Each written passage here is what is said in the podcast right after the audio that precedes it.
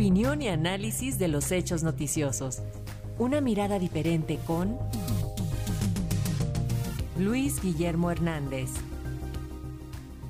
Y justamente para hablar sobre este veto presidencial a los nombramientos de los nuevos comisionados del INAI, tenemos el comentario del periodista Luis Guillermo Hernández. Luis, bienvenido, ¿cómo estás? Buen día.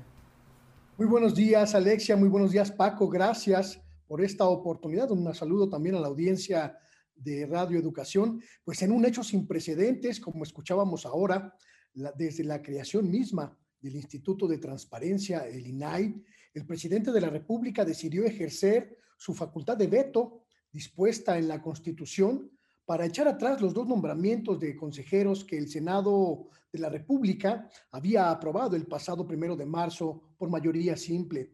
No se trata de un asunto menor, ni siquiera de un asunto anecdótico.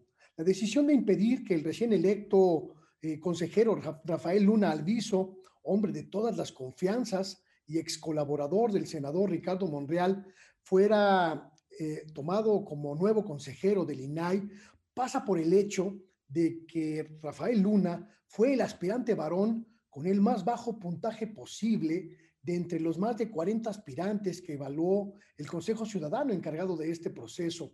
El veto presidencial también impacta en el nombramiento de la recién electa consejera Ana Yadira Alarcón, quien fue identificada muy claramente en el Senado de la República como exasesora y colaboradora de las bancadas del Partido Acción Nacional, tanto en el Senado como en la Cámara de Diputados.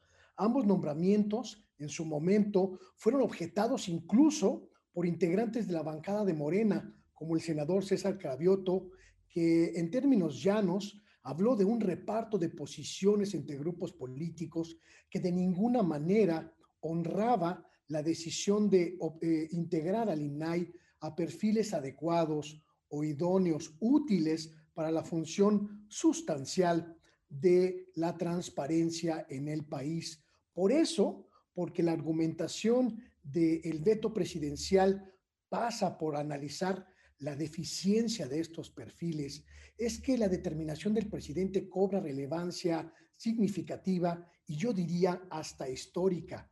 Es un claro freno del Poder Ejecutivo a una lógica parlamentaria muy añeja, muy arraigada en la, en la Cámara de los Diputados y en el Senado de la República, una práctica que durante décadas convirtió los nombramientos de funcionarios de las distintas instituciones del país en un mero reparto de cuotas entre partidos, un acuerdo entre grupos y élites que se repartían los espacios no con los mejores hombres o las mejores mujeres disponibles, sino con alfiles que representaban ciertos cotos de poder. El 31 de marzo próximo, el INAI tendrá una tercera posición vacante, por ello, el Senado de la República deberá tomar celeridad en la aprobación de los nuevos perfiles de consejeros para evitar una parálisis operativa. El propio Pleno del INAI acordó ayer interponer una controversia constitucional ante la Suprema Corte de Justicia precisamente para evitar esta parálisis que en los hechos significa que el INAI no podría sesionar si tuviera menos de cinco integrantes activos en el Pleno.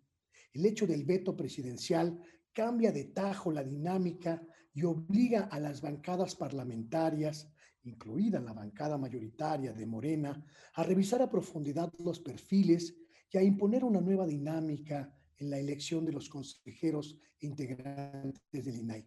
Acabar con las cuotas y los cuates. Acabar con la lógica del reparto del pastel político e institucional con los aliados, y con los adversarios. Esa, la posibilidad de acabar con esta práctica añeja sería una gran aportación de la transformación que propone el presidente López Obrador. Ojalá, ojalá sea una realidad y no solamente un hecho coyuntural o un golpeteo entre grupos políticos. Ese es mi comentario.